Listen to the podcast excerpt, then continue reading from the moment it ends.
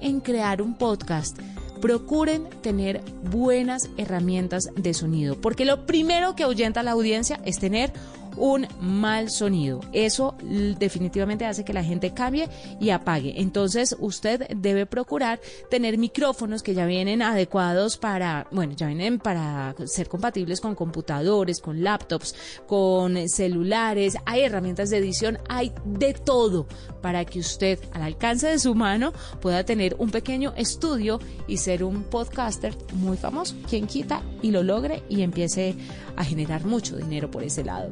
Nos vamos, fue un gusto acompañarlos. Mañana más tecnología e innovación en el lenguaje que todos entienden. Chao.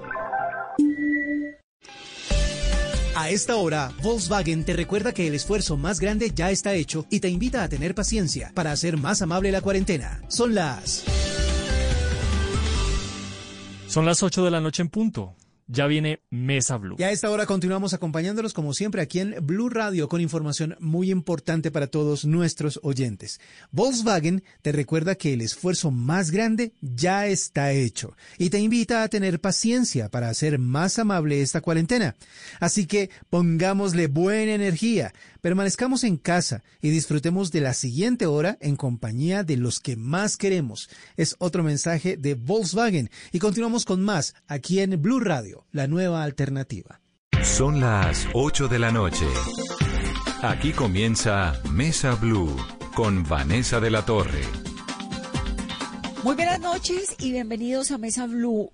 Cuatro centros comerciales en Bogotá arrancaron dentro de este plan piloto de la alcaldía para tratar de volver a la vida cotidiana, obviamente pues con unos requisitos y unos compromisos de bioseguridad muy, muy exigentes, pero esos cuatro centros comerciales implican el regreso al trabajo de cerca de 2.000 personas y además implican que otros centros comerciales en diferentes ciudades del país también estén lo mismo, pidiendo pista para poder regresar nuevamente a la vida cotidiana.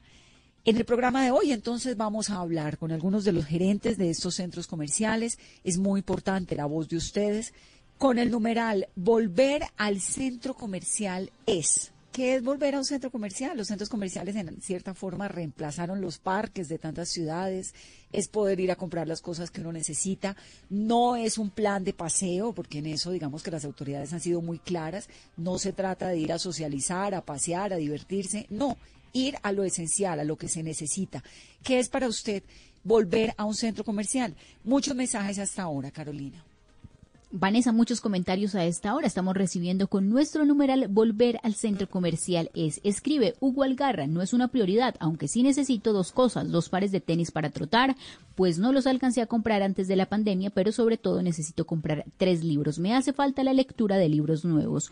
Boga Pulso escribe, estuve en un centro comercial de otra ciudad, realizaron varios controles, código de barras, de cédula antibacterial, tapete desinfectante, número de celular, temperatura, filas, metros de distancia, en fin, me quedaron muy pocas ganas de volver. Otro de nuestros tuiteros, José Luis Duque Ceballos, volver al centro comercial es algo que no se necesita, pero quienes dependen de su empleo en esos lugares sí lo requieren. Por ende, creo que es una cuestión necesaria para ir dando oportunidad a las personas de recuperar sus ingresos. Jason RP, pienso asistir el día sin IVA con todas las medidas de seguridad y sin demorarme tanto. Ángela María, es deprimente ir al centro comercial. No se puede ir a hacer lo que a uno le gusta y a lo que uno va al centro comercial. Ahora toca como entrar corriendo y salir corriendo. Que no haga esto, que no pueda hacer esto, no se puede medir esto, no, no entre, en serio. Se entiende, pero es horrible. Patricia Marín, volver al centro comercial es. En Medellín fui a un centro comercial con buen protocolo para ingresar y además para ingresar a sus almacenes, pero me sentí rara, incómoda y no duré ni 20 minutos. Pinto Ausi escribe primero, ¿para qué? Segundo, ¿con qué plata? Tercero, quienes creamos la necesidad somos nosotros mismos. Cero consumismo. Son algunos de los comentarios que estamos recibiendo a esta hora con nuestro numeral del día Volver al centro comercial es.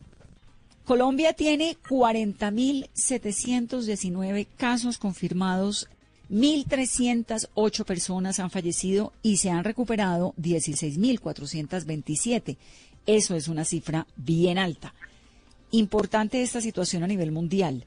6.960.259 casos, o sea, casi 7 millones de casos confirmados de COVID en el, en el mundo, 400.000 muertos pero hay 3 millones de personas que se han recuperado. Carolina, 1.483 casos, 11.006 pruebas, 49 fallecidos. Hagamos el balance, Caro, de las pruebas que se hicieron hoy con este número de personas fallecidas, 49, y el número de, de contagios en comparación con los últimos días. Vanessa, sí, hoy se procesaron 11.006 pruebas con 1.483 nuevos casos de coronavirus en el país, pero el fin de semana, el sábado, 12.567 pruebas procesadas con 1.392 nuevos casos, ayer 11.214 pruebas y 1.200 nuevos casos y terminamos la semana pasada el viernes con 12.346 pruebas y 1.515 casos que se reportaron como nuevos el viernes pasado.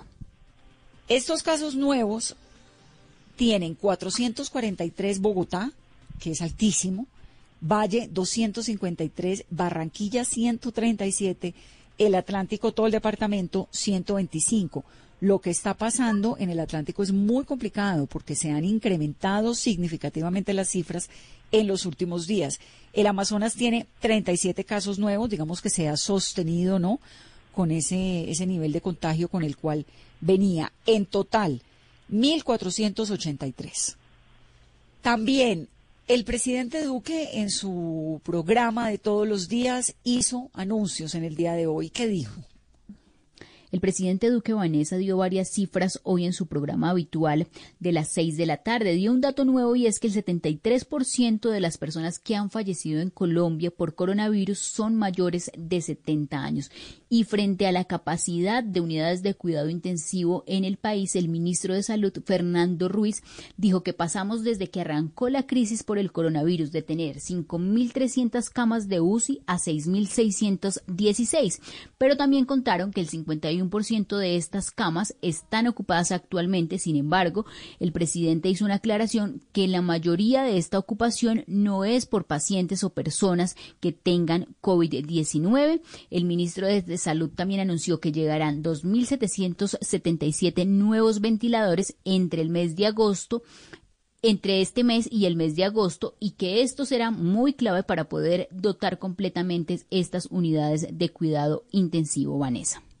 Camilo Ángel es el gerente del Centro Comercial Unicentro de Bogotá. Camilo, bienvenido a Mesa Blue. Hola, ¿cómo están? Bien, ¿cómo les ha ido con esta apertura de, de los almacenes que no estaban abiertos? Muchas gracias.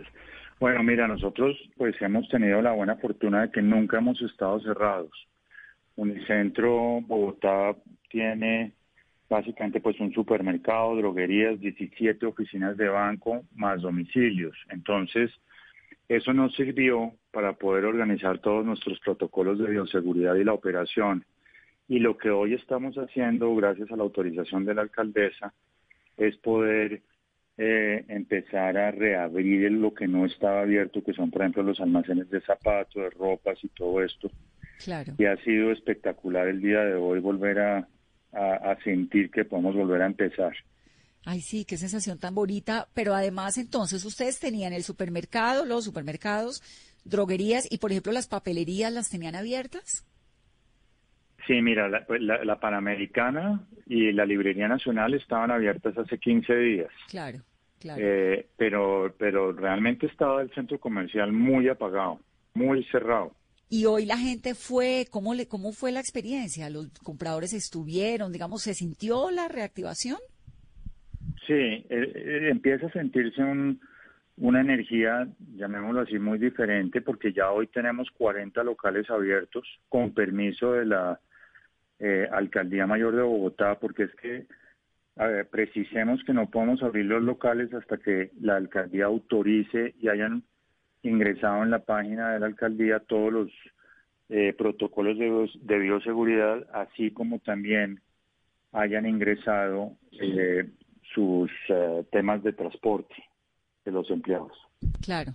Sí, con el objetivo de que no se muevan todos al mismo tiempo por las mismas zonas. Todo eso lo, lo he entendido. Pero la gente fue, digamos, hoy tuvieron clientes. Mira, hoy teníamos, hoy nosotros Unicentro, pues antes del COVID, eh, el año pasado Unicentro entraron 26 millones de personas. Nosotros tenemos más tráfico o teníamos más tráfico de, de personas en el centro comercial que el aeropuerto José María Córdoba de Medellín o que el muelle nacional del aeropuerto El Dorado y nuestro promedio diario de visitantes era de 70 mil personas.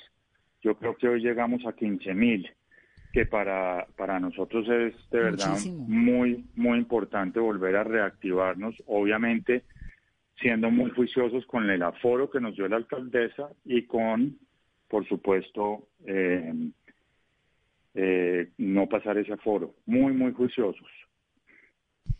¿Y cuántas personas, 15 mil es un número bastante alto, cuántas personas, eh, digamos, en, en cuanto al regreso del empleo, porque nos, supongo que no volvió el 100% de los empleados, ¿o sí?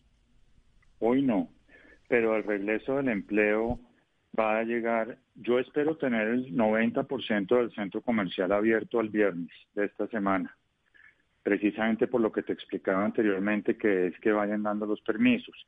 Y, y hoy debe haber llegado, hoy llegó ya también por ahí el 50 o 60% de las personas que trabajan en los almacenes a limpiar, a organizar, a revisar sus inventarios, porque pues finalmente son almacenes cerrados hace dos meses y medio.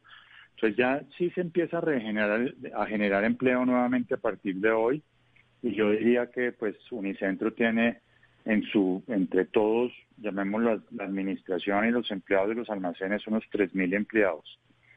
Camilo, y hoy en ese primer día de plan piloto usted nos cuenta que abrieron 40 locales, pero la gente, ¿qué fue a comprar hoy?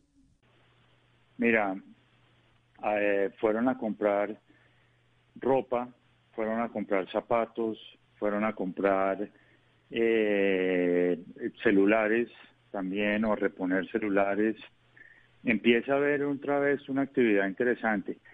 Y, y, y, para hablar de lo que ha pasado también en Medellín, por ejemplo, nosotros a través de la Asociación Colombiana de Centros Comerciales de Hace Colombia, con quien hemos venido trabajando muy duro en estas aperturas, y FENALCO, eh, se ha visto que la gente dejó de ir, llamémoslo así, a pasear, que era para lo que también servían o sirven los centros comerciales, a comercio en helado, a hacer eh, eh, a, a, mirar las vitrinas, etcétera. Ahora la gente va y compra lo que tiene que comprar y se va. Por lo menos esa fue la sensación de hoy, que también es muy buena para los comerciantes. Claro, que además es el pedido que han hecho las autoridades, de usted no vaya al centro comercial de paseo, sino que vaya, compre lo que necesita y váyase. Para Exactamente. El gentío. Ahora, ¿qué protocolo de seguridad están siguiendo? ¿Cómo es? ¿Uno entra y qué? Bueno, uno entra y solamente tenemos dos puertas de entrada habilitadas y dos puertas de salidas habilitadas. Y por estas puertas básicamente la gente tiene, está demarcado en el piso el distanciamiento de dos metros, que la gente lo respeta muchísimo cuando llega a la puerta, se le toma la temperatura a la persona, adicionalmente se le pone alcohol en las manos para la que se lave las manos y adicionalmente pisa unos tapetes que están mojados. Y si quiere lavarse las manos con agua, tenemos unos lavamanos en las puertas también. Entonces, es decir, la gente entra limpia de lo que podría, pues obviamente más subtapabocas, por supuesto, pero la gente está entrando a un entorno, llamémoslo así, un poco más seguro que estar en, en la calle, porque todo el mundo ya se limpió las manos, por lo menos, y los zapatos. Claro y ya una vez adentro, cada almacén también tiene su propio protocolo o ya con Así lo de la es. entrada es suficiente? No, cada almacén, eso, eso es un tema muy importante esa pregunta porque finalmente dentro de lo que también ordenó la alcaldía es que cada almacén tenga su protocolo y por ejemplo, si uno entra al banco, en el banco le toman la temperatura nuevamente y en muchos de estos sitios le lavan las manos. El, el éxito hace lo mismo, y los almacenes empezaron a hacer lo mismo. Hay gel en la puerta, por ejemplo, en la Librería Nacional, uno entra y lo obligan a, a, a ponerse gel en las manos. Entonces, pues eso es muy bueno. Sí. En estos días fui cosa... a, la, a la Panamericana de la 72 y la verdad es que es muy impresionante porque la fila es, lo que usted dice, dos metros por persona, le toman a uno, además le preguntan la, la, dirección, el teléfono, le hacen un montón de preguntas a la entrada, supongo que para hacerle un rastreo epidemiológico en caso tal de que sea necesario, y ahí pues hace uno, compra lo que tiene que salir, pero la entrada es bastante compleja. en, cuanto a la información, ahí tiene que entregar uno algún tipo, suministrar algún tipo de información para entrar a Unicentro. La idea es que estamos eh, tomando la cédula de las personas para, para hacerlo ágil con un, pues disparando con una pistola que coge los datos de la persona y nos quedan los datos de la persona. Entonces, eso también después se cruza en caso de que la persona tenga COVID y nosotros sabemos cuándo entró y a qué horas entró. Y sabemos también las personas que entraron. Camilo, ¿y cuál es el protocolo que están manejando los almacenes de, ropa? Porque, por ejemplo, uno puede ir y medirse la ropa sin problema o hay un límite de prendas y qué hacen después con la ropa que alguien se midió, pero pues no, finalmente no la compró. La ropa la están dejando, si uno al final no compra la ropa, la idea es dejarla en una cuarentena, llamémoslo así, la ropa. La ropa la dejan, generalmente lo que están haciendo es dejarla entre seis horas y ocho horas en un espacio distinto para que, para que no tenga problema. Obviamente, y pues esto yo no soy de ninguna manera ni médico ni técnico, pero lo que tengo entendido que fue cuando empezamos a, averiguar todo lo de las cabinas de aspersión es que la, la ropa es porosa y al ser porosa, aparentemente, y vuelvo y repito, yo no soy técnico, eh, la ropa, lo que el, el, el, coronavirus, pues, no, o el virus no se pega a la ropa por eso, en teoría. Entonces, la están poniendo en cuarentena. Camilo, entonces están dejando medirse la ropa. ¿Hay un límite de prendas? Sí lo hay, por supuesto que lo hay. Claro que sí lo hay, porque pues básicamente la idea es que la gente pues no empiece a, quitarse y ponerse ropa. No, pues es que nadie debería irse a medir ropa. El que va a comprar, que la compre ya, ¿no? Uno ya más o menos sabe qué le queda bueno y qué no. Claro que sí. Pero volvemos a lo que hablábamos hace un, un ratico. Es la gente está yendo a comprar lo que tiene que comprar. Lo que necesita. Genial, pues a mí sí me alegra un poco todo este regreso lentamente a la normalidad, con tanto miedo y obviamente tanta inseguridad que hay frente al contagio, pero pues tomando todas las medidas, ¿no? El tapabocas, el alcohol, la higiene, todo, que todo eso es muy angustiante porque uno no está acostumbrado, pero bueno, nos vamos, el ser humano es de costumbres y ahí nos vamos adaptando a las circunstancias y de cierta manera se va reactivando lo que usted dijo al comienzo de esta entrevista, que es muy bonito ver cómo la gente sale a la calle, ¿no? No los lugares tan desolados como han sido siempre y que salen organizados y cuidándose no a la topa tolondra, sino organizado uno, protegido y con todas las medidas que se necesitan. Un saludo muy especial, Camilo. Y, y ahora, digamos, los demás unicentros, el de Cali, por ejemplo, ¿abre cuándo? Eh, bueno, los unicentros cada uno es independiente, pero el unicentro de Cali ya abrió. Eh, abrió el, eh, con los seis centros comerciales que dejaron abrir en Cali el sábado. Entonces está unicentro. este fin de semana abrió, ¿sí? Sí, señora. Sí, señora. Pero déjeme, antes de que terminemos, decirle una cosa muy importante que yo creo que va acompañado de lo que usted acaba de decir de la gente y de lo lindo que es la gente. Nosotros hoy tenemos una cosa espectacular y es que la gente está haciendo cola, se está dejando tomar la temperatura, está siendo respetuosa y eso tal vez ha sido una de las grandes lecciones de esta de esta pandemia y en el caso puntual de nosotros es que cambiamos nuestra actitud tan agresiva que teníamos frente a, respetar a los demás y, ha sido fabuloso. Eso lo veo uno en Unicentro hoy en día y a mí eso me tiene muy complacido como colombiano. Sí, nos cambió un poco el chip, ¿no? Carolina, íbamos, íbamos, no, no podemos despedirlo sin preguntarle por el autocine. Vanessa, y es que con este plan piloto también hay buenas noticias para los amantes del cine porque pues ya llevan casi tres meses cerradas las puertas de los cines en el país desde que se reportaron los primeros eh, casos de coronavirus en Colombia. Pero como alternativa de ingreso se van a revivir los autocines y el primero será en Unicentro. Camilo, ¿cuándo va a estar listo? Bueno, esta es una alianza que hicimos con Cine Colombia. La idea es que yo espero que en unas tres semanas nos dé también el aval la alcaldía. Estamos yendo, digamos, paso a paso, con toda la razón, pero la idea es que empecemos en unas tres semanas. Vamos a tener 110 cupos disponibles para vehículos, que digamos son 200 personas o 220 personas si, si va la gente pues de a dos por carro. Eh, es en la parte oriental del centro comercial o en la parte de atrás sobre la carrera 13. Tenemos una pantalla gigantesca de Cine Colombia que tiene 20 metros de largo y va a ser una sensación espectacular volver al pasado, entre comillas, y para los jóvenes algo que no conocían ni que sabía que existían. Entonces estamos felices de poder brindar también entretenimiento y que la gente tenga la oportunidad de hacer una cosa distinta y pueda salir de su casa. Es buenísimo, además nos devuelve a los 80. Claro. A los 90, el plan del autocine, sí, genial. Muy divertido. Sí, es espectacular. Pues Camilo, ojalá que funcione muy bien este plan piloto, que realmente funcione, que lo puedan seguir implementando en todos los centros comerciales de Colombia y todos a cuidarnos, porque esta sí es la etapa, el momento en el que la responsabilidad es muy, muy personal. Gracias por estar aquí en Mesa Blue.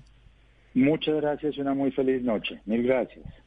Entonces, a partir del 20 de junio es cuando arranca, eh, Caro, el, el autocine. A usted no le tocó autocine, ¿no? Vanessa, a mí no me tocó, pero pues esta va a ser la razón para poder volver al centro comercial, disfrutar y vivir esta experiencia del autocine. Y no solo de eso, sino también va a haber obras de teatro, también van a hacer conciertos, también van a tener celebraciones eh, religiosas. Y lo que nos dicen es que las funciones, como serán, que nos están preguntando varios oyentes, sería una entre semana y dos los fines de semana, todas en la noche después de las seis de la tarde. Las boletas se van a comprar a través de Cine Colombia como si fuera una sala de cine normal. También se va a poder elegir el lugar en el parqueadero y al final cuando se hace la compra también se puede hacer eh, la compra o la orden de crispetas o de los combos que uno quiera, Vanessa. Ese es el plan entonces. Ese planzazo del autocine es buenísimo. En Cali había uno en la quinta, me acuerdo, y otro por allá por Piedra Grande se llamaba. Y uno terminaba sentado en el capot del carro viéndose la película y comiéndose las crispetas, en Cali le decimos crispetas, en esa época con los papás. Volvemos entonces al autocine y lentamente a los centros comerciales, cuidándonos, siempre cuidándonos mucho. Numeral, volver al centro comercial es. ¿Qué es volver al centro comercial? ¿Qué dicen nuestros tuiteros, Caro? Y seguimos leyendo los comentarios que recibimos a esta hora con nuestro numeral Volver al Centro Comercial. Es Diego escribe, es necesario para quienes tienen allí su trabajito. Hermes Becerra, Volver al Centro Comercial es una necesidad para la economía como la apertura de bares y hoteles. Lo importante son los protocolos y la cultura de cada quien. La cultura nos enseña con protocolo. Eso ya viene desde casa. Patricia Gómez, al centro comercial sería el último lugar al que iría. El plan de los domicilios debería seguir siendo una prioridad. Ojalá más comerciantes pudieran poner sus productos a domicilios. María Paula Fonseca, volver al centro comercial es una locura y una irresponsabilidad. No hay riesgo que vaya a un centro comercial mientras los casos sigan creciendo en Bogotá. Leonardo, yo no fui, me parece que los centros comerciales como a las empresas les están exigiendo un protocolo de alta bioseguridad y eso está bien. El problema está en las ventas informales. Ahí no hay absolutamente nada y ninguna medida. Milena, sí, salí a un centro comercial, me fue muy bien con distanciamiento, con señalización, toma de temperatura y bastante seguridad haciendo cumplir todos los protocolos y todas las normas. Oscar Mauricio, el autocuidado, la máxima acción de protección a cuidarnos. Y finalmente escribe también Claudia Prada con nuestro numeral, si toman la temperatura, hay desinfectante para las manos, contaban la gente que ingresaba, pero lo que me pareció el colmo es ver gente paseando. Son los comentarios de hoy con nuestro numeral Vanessa Volver al centro comercial es. Muy bien, vamos a hacer una pausa aquí en Mesa Blue. Estas son las noticias del día de hoy. Numeral, volver al centro comercial es. Todas sus opiniones son bienvenidas. Estamos volviendo poco a poco, tratando de volver a la vida cotidiana. Hay que tener muy en cuenta y no nos vamos a cansar de decirlo y de repetirlo. Hay que lavarse las manos, hay que desinfectarse. Cuando usted entra a su casa hay que ponerse el tapabocas bien puesto. Si se lo pone debajo de la nariz no le sirve. Si se lo pone en la cumbamba tampoco le sirve. Hay que cuidarnos. De esa disciplina y de esa responsabilidad eh, podremos o no podremos salir adelante y de ahí depende que volvamos o no volvamos a cuarentenas muy estrictas, muy exigentes. Eso hay que tenerlo en cuenta y saberlo todos los días. Vamos a la pauta, volvemos en breve.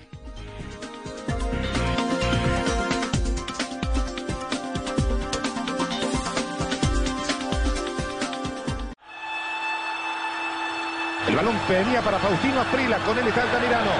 Muchas veces caí pero siempre tuve que levantarme. Que no me tases sinvergüenza, que ese es un vago y todo lo demás. Siempre hablaron de mí y solo podía contestar en la cancha. por la parte derecha, continúa allí, despide el centro. Y el gol, el tercero. Gol de Asprilla. Cuando las cosas eran difíciles, más fuerte tenía que ser. Más me tenía que esforzar. Siempre tenía que dar más. No era por mi familia la cual amo, no era por el dinero y mucho menos por las mujeres. Tampoco por mí. La verdad era por el fútbol. El tiro vamos al el tiro increíble, increíble, increíble. Soy Faustino Esprilla y estoy con Javier Hernández y el equipo de Blog Deportivo en Blue Radio. En cuarentena o en normalidad, hacemos lo que sabemos hacer. Radio.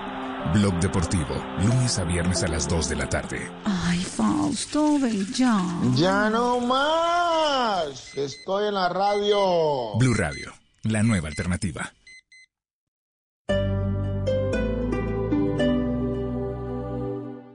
Hacer mi posgrado en el Poli me da la libertad de manejar mi tiempo y desarrollar proyectos que van más allá de estar frente a una pantalla. Nuestros posgrados virtuales te dan la opción de aprender y hacer lo que te apasiona, porque tenemos metodologías que se adaptan a tu estilo de vida. Más de 44 mil estudiantes y egresados en esta modalidad nos hacen líderes. Inscripciones abiertas. Ingresa a poli.edu.co o llama al 302-290-7400. Somos diferentes. Somos Poli. Vigilado Mina Educación.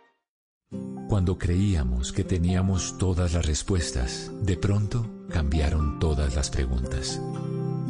Mario Benedetti, Blue Radio, la nueva alternativa. Estar en constante aprendizaje es lo que logrará que tu proyecto de vida no se detenga. Quita la pausa y dale play a los cursos y diplomados virtuales que el Politécnico Gran Colombiano tiene para ti en Educación para la Vida. Conoce más en poli.edu.co o marca el 302-290-7400. Somos diferentes. Somos Poli. Vigilado en Educación.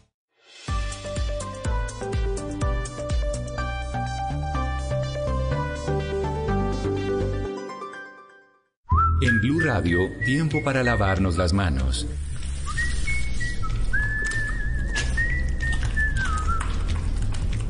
Tómate el tiempo para cuidarte y para enterarte de todo sobre el coronavirus. Síguenos en redes sociales, en bluradio.com y en todos los espacios informativos de Blue Radio. Numeral Yo me cuido, yo te cuido. Blue Radio, la nueva alternativa.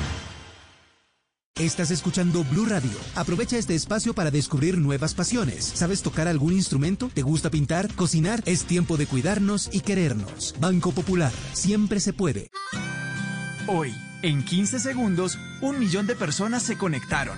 5.000 profesores están enseñando en línea y millones de colombianos trabajan duro desde casa. Sí, hoy tú también puedes hacer de este un día extraordinario. Banco Popular Hoy se puede, siempre se puede.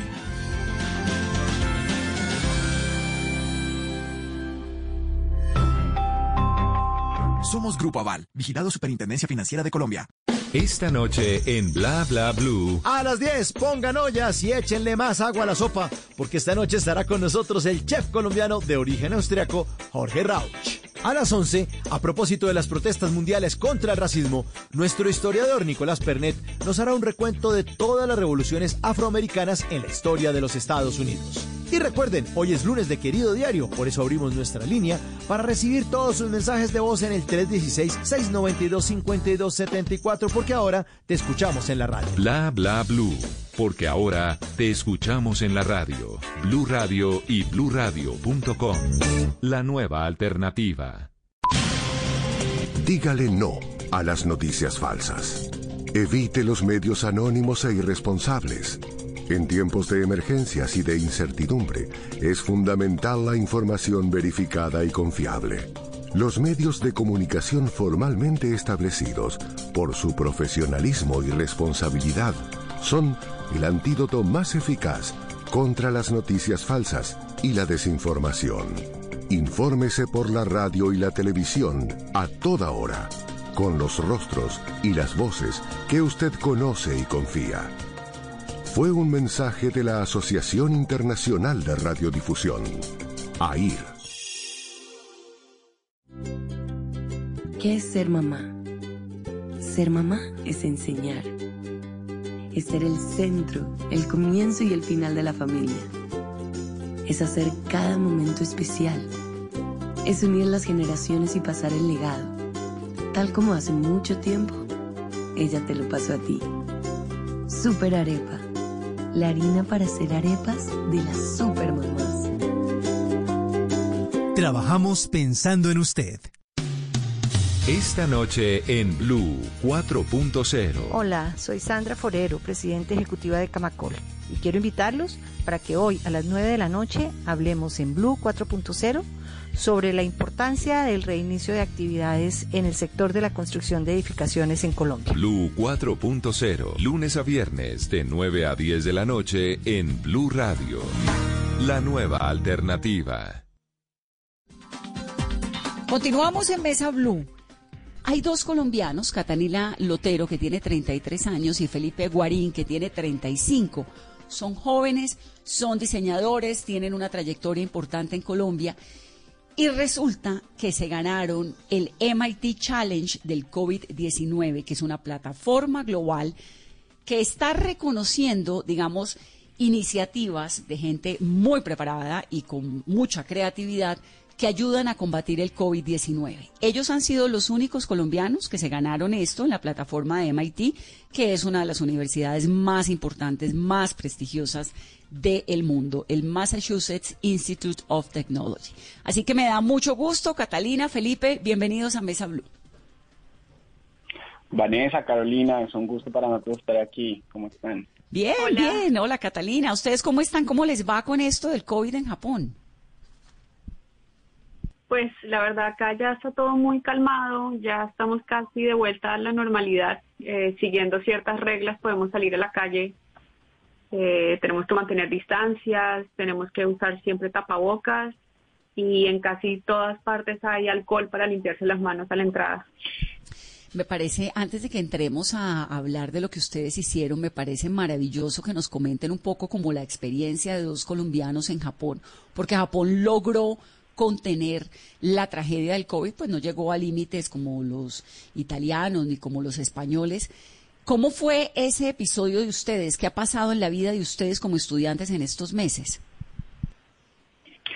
Ha sido muy interesante. Eh, al principio con mucha ansiedad, cuando se sabía todavía menos de lo que se sabía hoy del virus, eh, cuando se había salido hasta ahora de China y estaba llegando a Japón, y Japón había sido uno de los primeros países que había encontrado eh, infectados.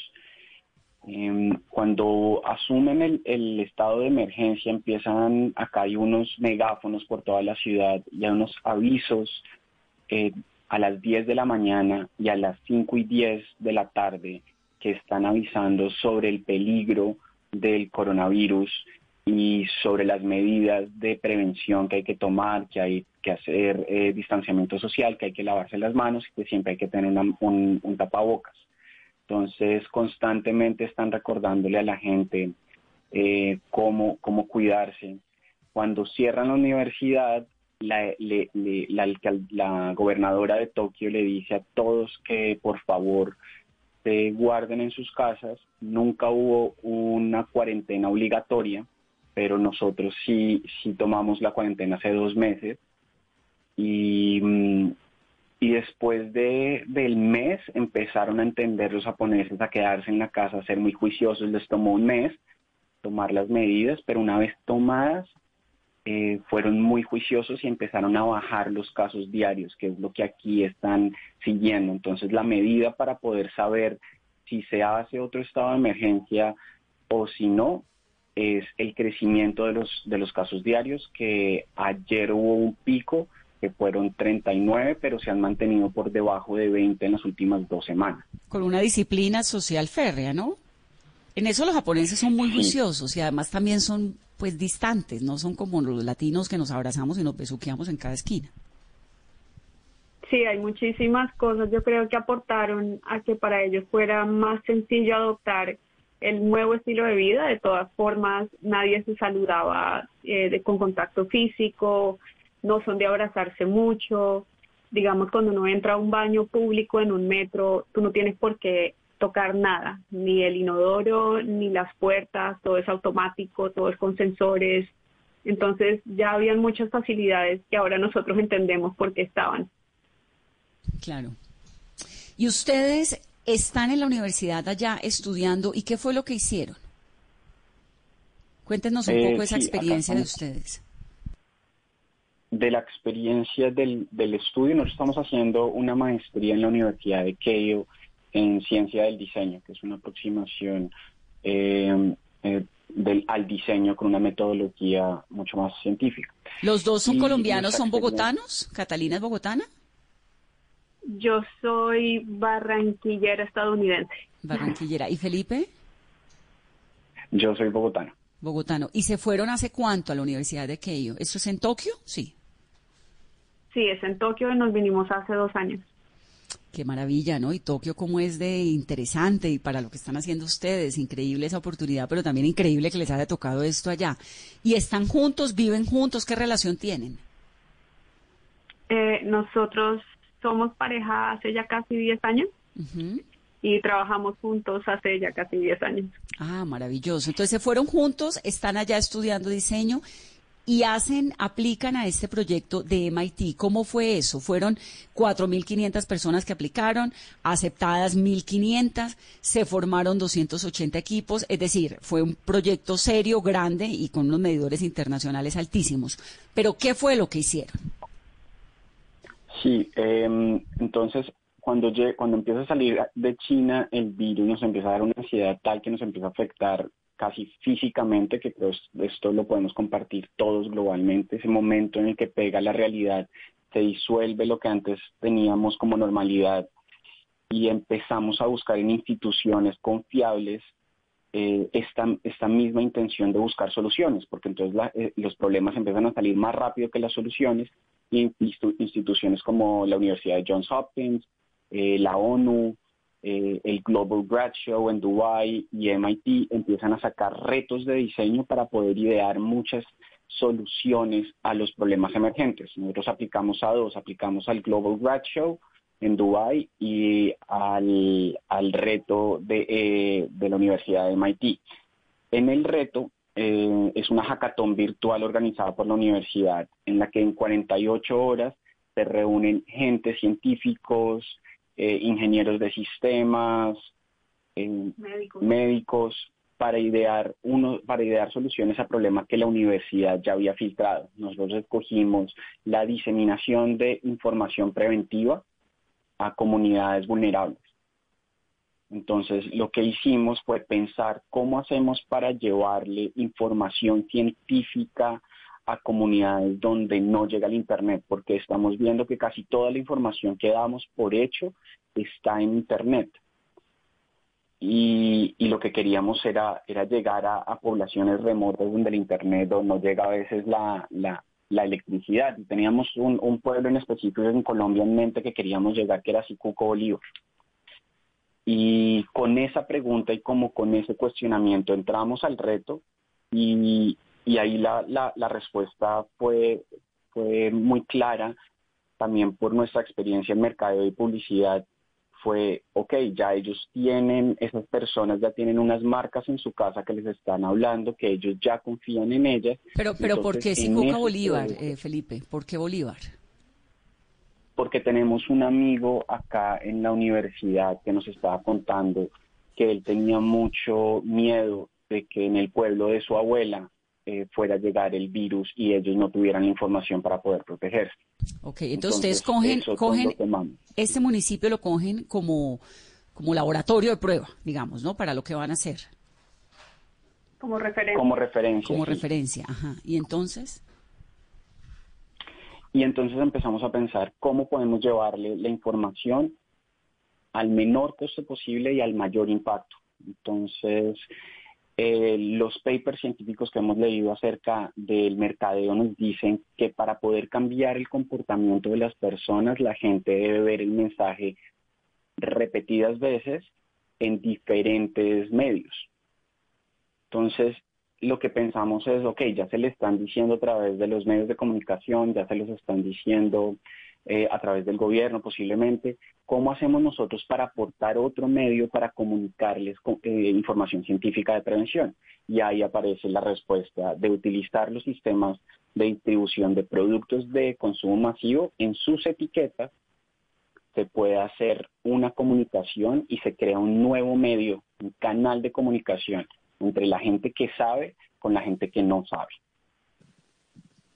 Felipe, es decir, entonces a través de los empaques de los productos que llegan a estas zonas apartadas, poder utilizar lo que se llama branding humanitario. ¿Qué productos ustedes, por ejemplo, han definido tienen en lista para que tenga información importante y útil sobre el COVID? Entonces tenemos, tenemos unos referentes que son champú, gaseosa, cerveza, arroz y aceite, como los principales productos para, para poder diseminar esta información. Un espacio en su, en su etiqueta, ellos lo pueden donar y nosotros les pasamos la información que debe ir ahí para que la gente lo tenga en sus casas, lo recuerden y cambie el comportamiento hacia hábitos más higiénicos y más preventivos eh, frente al virus. Felipe, ¿y qué, información ustedes ya contemplaron? Por ejemplo, lavarse las manos constantemente o cuál sería el mensaje?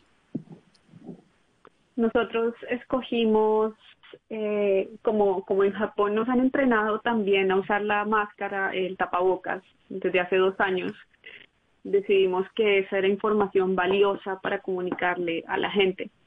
Entonces, eh, hicimos una alianza con estudiantes de medicina de Harvard y ellos tenían muchísimos estudios de diferentes tipos de tapabocas, de la mejor forma de utilizarlo, los mejores materiales para usarlos.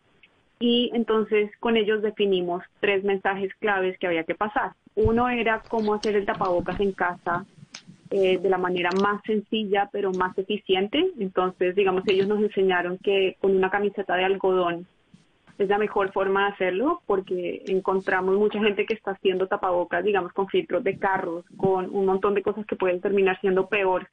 Entonces decidimos que eso era importante, como, mire, pues solo con una camiseta ya es suficiente, no se ponga a inventar con materiales que pueden terminar siendo muy tóxicos. Genial. Lo otro es nunca tocarse no, segundo es nunca tocarse el tapabocas en la parte de afuera.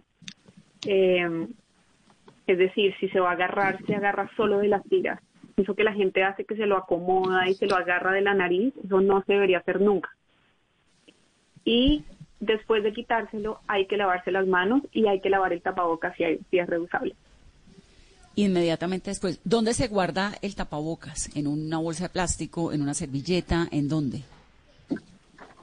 Si es desechable, lo debes eh, botar en algún recipiente cerrado. Si es reusable, eh, lo puedes echar a la lavadora una vez llegues a la casa o en la ducha lo puedes lavar o en el lavamano lo puedes lavar. Por ejemplo, acá en Japón lo que, lo que hizo el gobierno fue enviar dos máscaras de algodón a cada casa por cada persona. Entonces, mientras se lava una, tú estás utilizando la que está seca.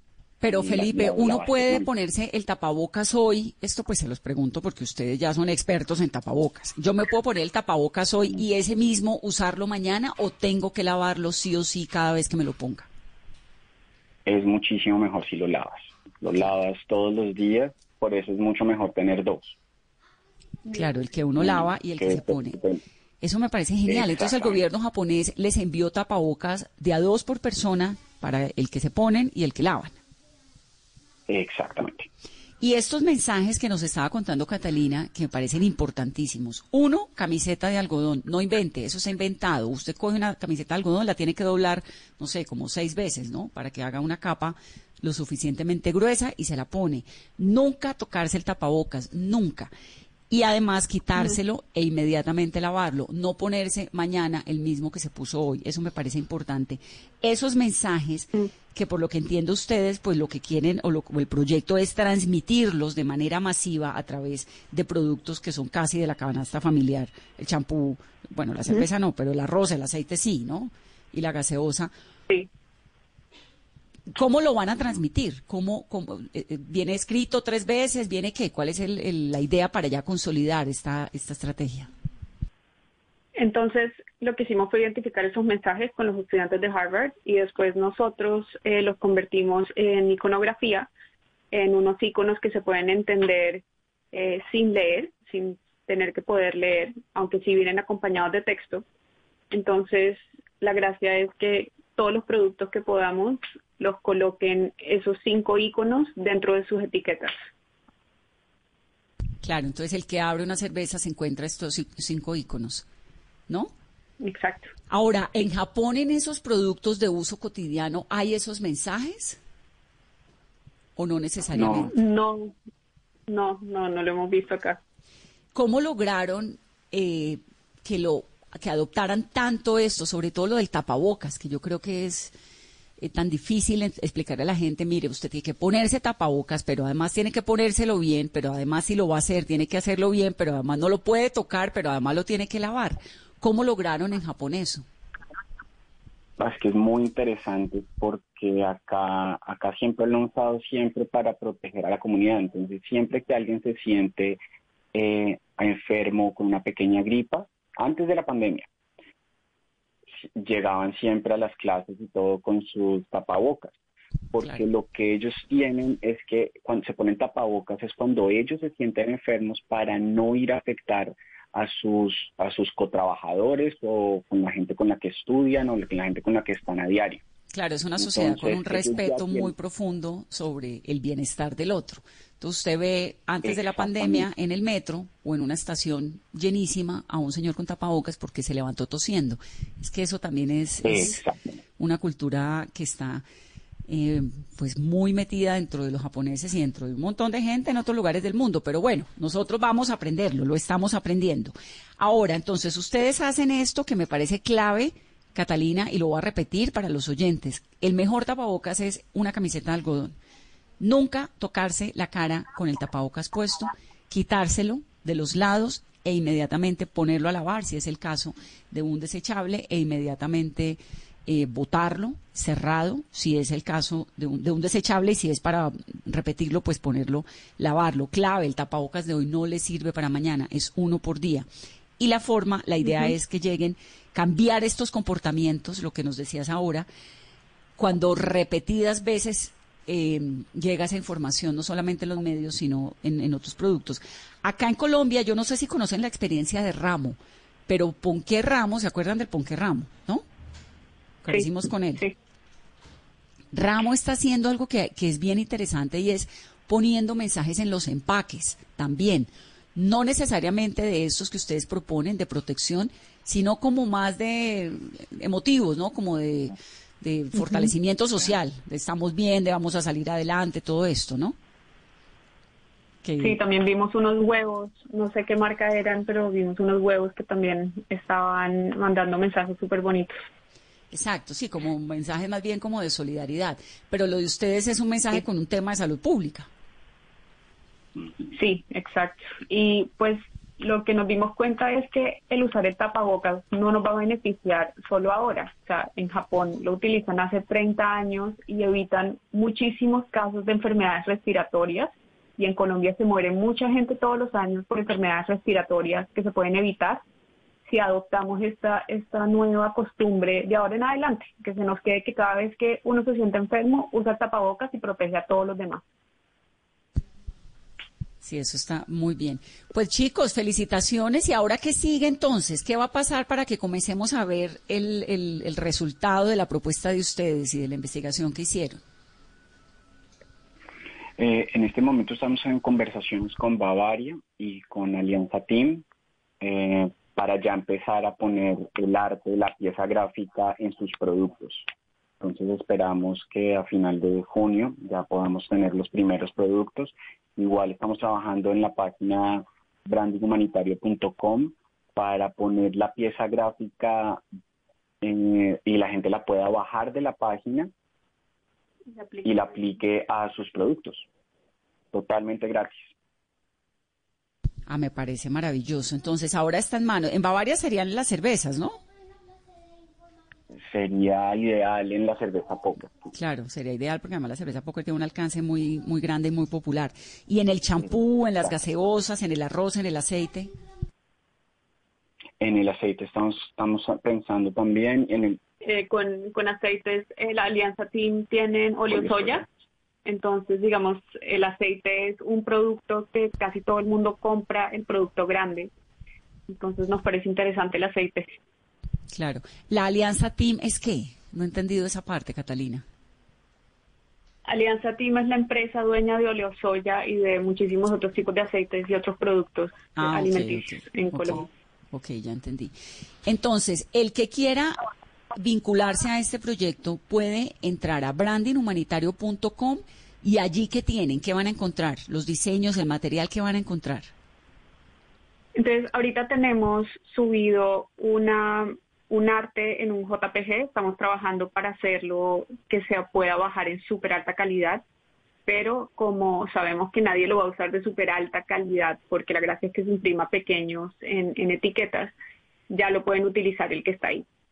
Eh, eh, hay una parte pequeña de la historia del proyecto y eh, para más información igual nos pueden escribir a hola arroba brandinghumanitario.com. Yo estoy aquí en brandinghumanitario.com y si quiero lo que me parece, lo que dicen ustedes que es interesante, que uno pueda bajar la información, ¿está en dónde? Porque aparece All, Humanitarian Branding, Art Direction, Branding, Campaigns, Digital Entonces, Experience. Hay una ¿Cuál que de se todas llama es? Up, La roja. la roja que dice Coca-Cola. A ver, un segundo que se me salió la página. Entonces, entro de una y aparece, ok, a la izquierda la roja de Coca-Cola. Ahí entro. ¿Este producto de Coca-Cola ya está así? ¿Ya, eh, ¿Esto están dando en el mercado así? ¿O es la propuesta que hacen ustedes? Esta fue, esta fue la propuesta, eso fue lo que mostramos en el MIT, eh, en, el, en el reto de MIT, con esta fue la que ganamos. Ese fue el, el arte que mostramos. Maravilloso. ¿Y cómo hacemos para que la Coca-Cola nos, nos copie el modelo, la idea? En, este momento estamos en conversaciones con Johnson Johnson en Estados Unidos y estamos consiguiendo los contactos en, en Coca-Cola porque también se necesita desde, desde Estados Unidos hasta Perú, México, Brasil, eh, porque en Latinoamérica estamos viendo que los casos diarios siguen creciendo y que no se están tomando estas medidas que son básicas para poder eh, desacelerar la infección. Entonces queremos que, que se amplíe a, a nivel internacional también y estamos trabajando en eso. Este envase de Coca-Cola es una lata, para quienes quieren la información, y por detrás trae cómo hacer el tapabocas con base en una camiseta de algodón, los cuidados, cómo ponérselo, reitera la importancia del llamado de manos y reitera la importancia de tapar el, eh, pues de lavar el tapabocas. Está maravilloso. Ahora, lo que quiero saber es dónde encuentro yo lo que decía Catalina ahora, que si uno quiere bajar el modelo o quiere bajar el diseño en, en- una calidad que no sea tan profesional, lo puede hacer. ¿Dónde está eso? ¿En qué parte de la página? Entonces, si sigues bajando, hay una imagen grandísima con el- la misma imagen del, del montaje. Está el arte en alta que lo puede guardar como una imagen. Como todo lo estamos haciendo gratis, lo estamos trabajando nosotros desde acá. Entonces estamos trabajando muy rápido para que esté disponible simplemente un botón que diga bajar, que sea mucho más obvio Claro. eh, y sea vi. mucho más accesible. Claro, ya lo vi, aquí lo tengo. Entonces está, lo proponen en los cereales, lo proponen en la cerveza póker, en la Coca-Cola. Ah, esto está maravilloso, chicos, me parece buenísimo. ¿Y por qué es gratis? ¿Ustedes cómo ganan con esto? Porque pues uno vivir en Japón necesita una platica, ¿no? Pues igual No, para nosotros, para nosotros este proyecto salió literalmente de lo que te contaba de la ansiedad que nos dio y de una necesidad de sacar soluciones. Creo que, que en este momento los creativos podemos utilizar nuestro entrenamiento en diseño y en lo que sea que tengamos para poder encontrar soluciones. Entonces, por ahora es sencillamente poder ayudar y el objetivo es bajar el número de casos de infección diaria. el aporte que están haciendo ustedes por el momento a la, a la situación de nuestro país. Pues chicos, muy interesante, me encanta y me da mucho gusto saludarlos. Cuídense, además, gracias por pues por pensar en el país y por apostarle de alguna u otra manera al bienestar de todos. Un gusto y gracias por estar aquí en Mesa Blue. muchísimas gracias por la invitación. Muchas gracias. Catalina. Lotero y Felipe Guarín y la información está buenísimo, lo encuentran en Whatever Works eh, triple W, a ver, vuelvo a entrar. ¿Por dónde fue que entré? Por branding, brandinghumanitario.com. Perdón, branding humanitario, brandinghumanitario.com y ahí les llega toda la información. Esto para quienes nos están oyendo de las diferentes empresas y de los diferentes productos en Colombia, pues es bajar esa información y es imprimirlo y es de verdad ayudar porque tiene una, unos datos que para todos pueden ser muy elementales, pero son indispensables y no necesariamente todos en Colombia lo sabemos ni lo tenemos asimilado. Así que es el empuje que le dan estos chicos y felicitaciones por ese super premio. Un abrazo y gracias. Muchas gracias, que estén bien. Gracias por acompañarnos esta noche en Mesa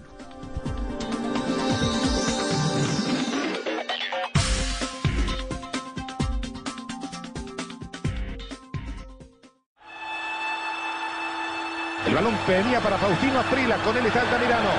Muchas veces caí, pero siempre tuve que levantarme. Que no me tases de sinvergüenza, que ese es un vago y todo lo demás. Siempre hablaron de mí y solo podía contestar en la cancha. Velocidad por la parte derecha, continúa allí, despide el centro. Y el gol, el tercero. Gol de Asprilla. Cuando las cosas eran difíciles, más fuerte tenía que ser. Más me tenía que esforzar. Siempre tenía que dar más. No era por mi familia la cual amo, no era por el dinero y mucho menos por las mujeres. Tampoco por mí. La verdad era por el fútbol. El tiro vamos al cuarto, el tiro increíble, increíble, increíble. Soy Faustino Esprilla y estoy con Javier Hernández y el equipo de Blog Deportivo en Blue Radio. En cuarentena o en normalidad, hacemos lo que sabemos hacer. Radio. Blog Deportivo, lunes a viernes a las 2 de la tarde. Ay, Fausto, ven ya. Ya no más. Estoy en la radio. Blue Radio, la nueva alternativa. Esta noche en Blue 4.0. Hola, soy Sandra Forero, presidente ejecutiva de Camacol, y quiero invitarlos para que hoy a las 9 de la noche hablemos en Blue 4.0 sobre la importancia del reinicio de actividades en el sector de la construcción de edificaciones en Colombia. Blue 4.0, lunes a viernes de 9 a 10 de la noche en Blue Radio. La nueva alternativa. Hoy en Blue Radio. Si somos lo que comemos, somos toda una delicia. Amigos de Blue Radio, les habla el chef Jorge Rausch y quiero invitarlos a Bla Bla Blue porque no hay nada que alimente más el alma que una buena conversación. Ya lo saben, los espero. La mesa está reservada para hoy a las 10 de la noche en Bla Bla Blue. Un abrazo. Bla bla blue, porque ahora te escuchamos en la radio, Blue Radio y bluradio.com. La nueva alternativa.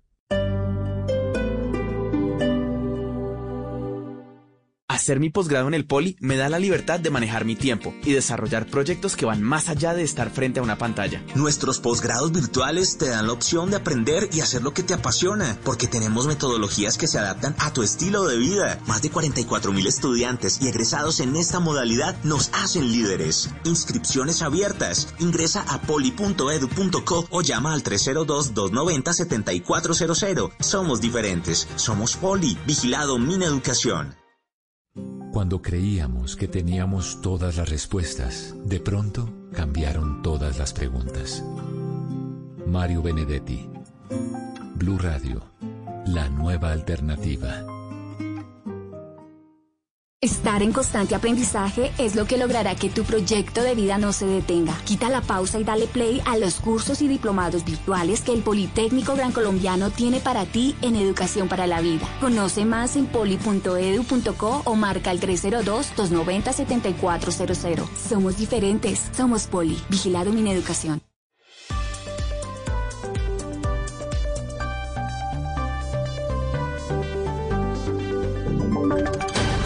Voces y sonidos de Colombia y el mundo en Blue Radio y bluradio.com, porque la verdad es de todos.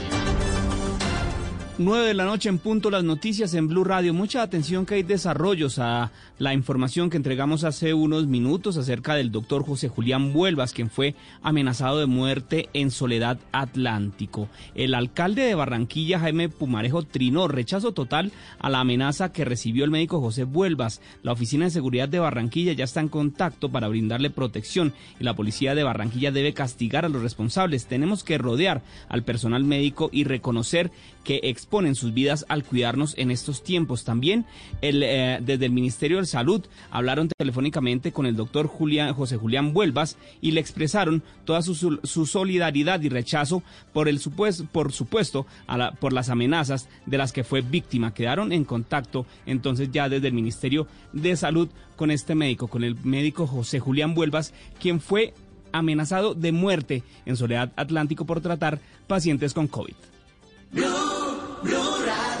En otras noticias, la cadena perpetua para violadores no avanzó en la Comisión Primera del Senado y ya le quedan menos de cinco días para que no se hunda en esta comisión. Este proyecto ya pasó por siete de ocho debates. Los detalles con Kenneth Torres.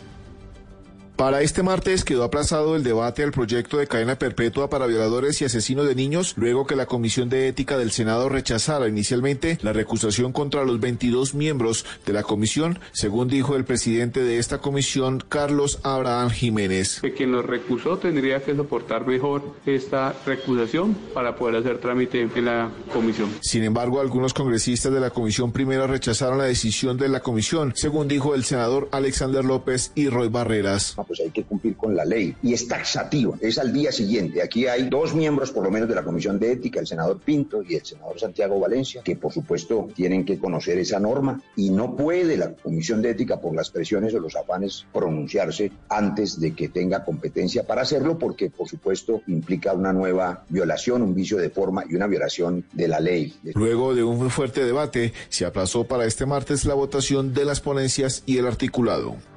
Y siguen las denuncias por las demoras en los traslados de cadáveres en Cartagena. La Veeduría de Salud denunció que por falta de recursos una familia tuvo que esperar más de 54 horas para que el cuerpo de su familiar fuera sepultado. ¿Cómo fue esto, Dalia Orozco? En Cartagena se siguen conociendo denuncias sobre las demoras en los traslados de cadáveres desde las clínicas y las viviendas. La Veeduría de Salud Color Esperanza denunció que este fin de semana el cuerpo de un hombre de 33 años que falleció con síntomas relacionados a COVID-19 permaneció más de 54 horas en la clínica San José de Torices a la espera que se realizara su disposición final, pues la familia no contaba con recursos económicos para asumir este trámite y las autoridades de salud no le daban respuesta. Andrés Ochoa, presidente de la Veeduría. Se solicitó en varias ocasiones durante el lapso de los días que eh, aconteció, de que la alcaldía por favor les facilitara para la cristiana sepultura de este señor.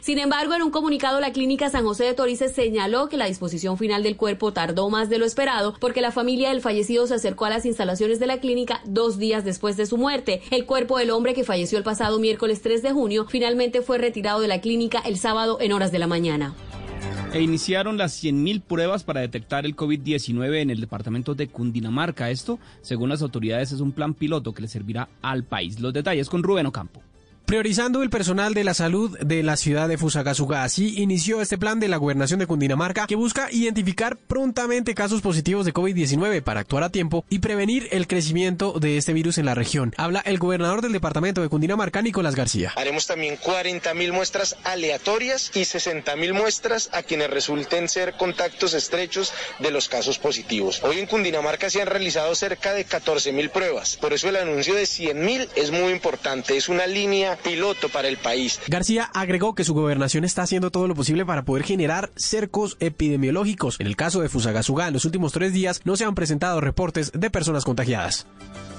Gracias, Rubén. Y la vicepresidencia y el Ministerio de Transporte evalúan una propuesta del sector de transporte intermunicipal de pasajeros que pide al gobierno que les permita retomar labores antes del próximo 15 de junio, obviamente con estrictos protocolos. La información con María Camila Roa. Los representantes del gremio del transporte intermunicipal de pasajeros enviaron ya su propuesta con 14 puntos a la vicepresidencia y al Ministerio de Transporte asegurando que están listos para retomar labores el próximo 15 de junio con estrictos protocolos de bioseguridad. Otras de sus peticiones son, por ejemplo, la reactivación, ya que tienen parados sus carros desde hace más de dos meses, que la ocupación sea sobre la oferta y la demanda y también la exención del pago de peajes hasta el 31 de diciembre, puntos que evalúa el gobierno. María Camila, gracias. Y en deportes, Colombia será el único país de América que estará postulado para ser la sede de la Copa Mundo Femenina del año 2023. La información con Cristian Marín. Brasil, que se convertía en una de las fuertes candidatas para ser epicentro de la próxima Copa Mundial Femenina, desistió de esa posibilidad durante este lunes. Según la Confederación Brasileña de Fútbol, fueron varios factores que obligaron a retirar su candidatura. De igual manera, y luego de